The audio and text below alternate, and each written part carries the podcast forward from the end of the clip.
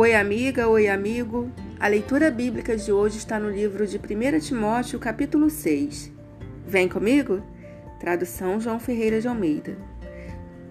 Todos os servos que estão debaixo de jugo considerem dignos de toda honra o próprio Senhor, para que o nome de Deus e a doutrina não sejam blasfemados.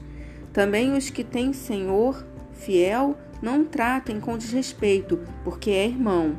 Pelo contrário, trabalhem ainda mais, pois ele que partilha do seu bom serviço é crente e amado. Ensina e recomenda estas coisas.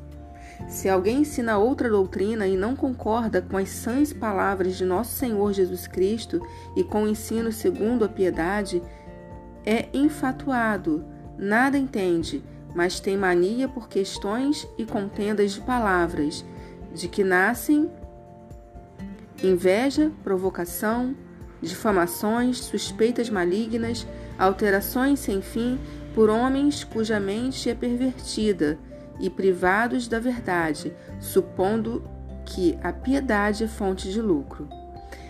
De fato, grande fonte de lucro é a piedade com o contentamento, porque nada temos trazido para o mundo, nem coisa alguma podemos levar dele. Tendo sustento e com que nos vestir, estejamos contentes.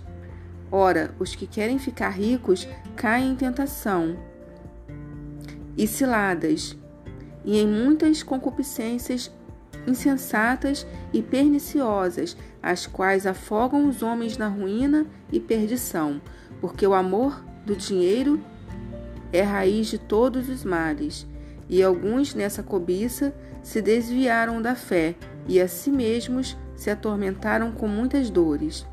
Tu, porém, ó homem de Deus, foge destas coisas. Antes segue a justiça, a piedade, a fé, o amor, a constância, a mansidão. Combate o bom combate da fé.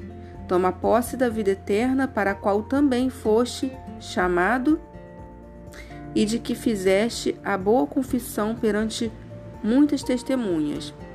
Exorto-te perante Deus, que preserva a vida de todas as coisas, e perante Cristo Jesus, que diante de Pôncio Pilatos fez a boa confissão, que guardes o mandato imaculado, irrepreensível até a manifestação de nosso Senhor Jesus Cristo, a qual, em suas épocas determinadas, há de ser revelada pelo bendito e único soberano, o Rei dos Reis e Senhor dos Senhores, o único que possui imortalidade, que habita em luz inacessível a quem homem algum jamais viu, nem é capaz de ser a ele honra e poder eterno.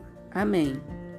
Exorta os ricos do presente século que não sejam orgulhosos nem depositem a sua esperança na instabilidade da riqueza, mas em Deus, que tudo nos proporciona ricamente para nosso aprazimento. Que pratiquem o bem, sejam ricos de boas obras, generosos em dar e prontos a repartir. Que acumulem para si mesmos tesouros, sólido fundamento para o futuro, a fim de que a fim de se apoderarem da verdade, da verdadeira vida. E tu, ó Timóteo, guarda o que te foi confiado, evitando os falatórios inúteis e profanos e as contradições do saber, como falsamente lhe chamam, pois alguns, professando-o, se desviaram da fé. A graça seja convosco.